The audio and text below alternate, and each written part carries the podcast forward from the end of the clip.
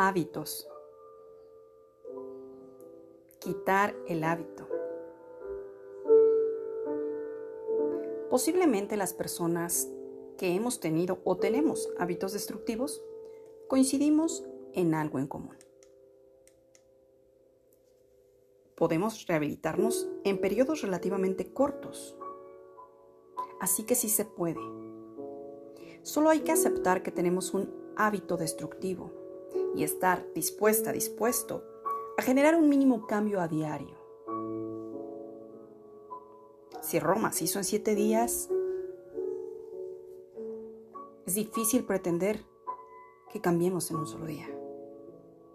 Recuerda, solo por hoy y hasta el final.